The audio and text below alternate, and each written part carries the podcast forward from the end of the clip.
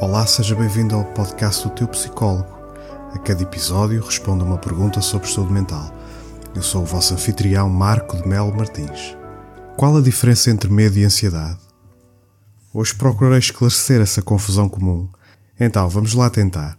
Medo significa a resposta à presença de um estímulo perigoso ou que está prestes a acontecer. Ansiedade, por outro lado, significa preocupação com algo que não está presente e, no limite, pode nunca acontecer. Ou seja, separamos medo e ansiedade com base na natureza da ameaça. Se ela é presente e identificável, chamamos medo.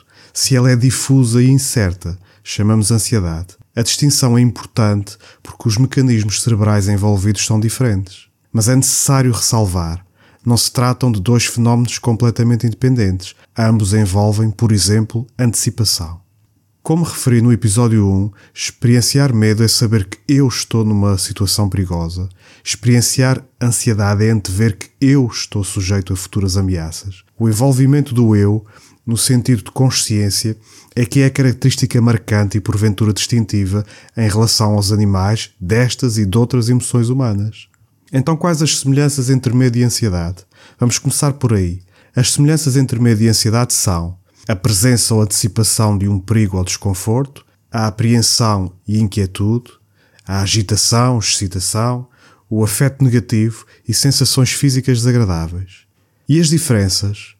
Eh, bem, eh, no caso do medo, estamos a falar de, de que é uma ameaça presente e identificável, que é evocada por pistas específicas, que a conexão com a ameaça é plausível é geralmente episódica, ou seja, tem um início e um fim identificáveis.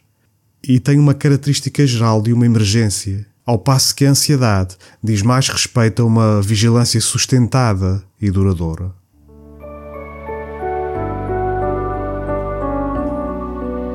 Obrigado por ouvir o episódio 3 do Teu Psicólogo. O podcast está disponível em oteupsicólogo.substack.com e em todas as plataformas de podcast pode colocar as perguntas na caixa de comentários do podcast em oteupsicólogo.substack.com. Estou à disposição para vos esclarecer e assim que puder vou selecionando as perguntas mais frequentes e procurarei responder em próximos programas. Até breve.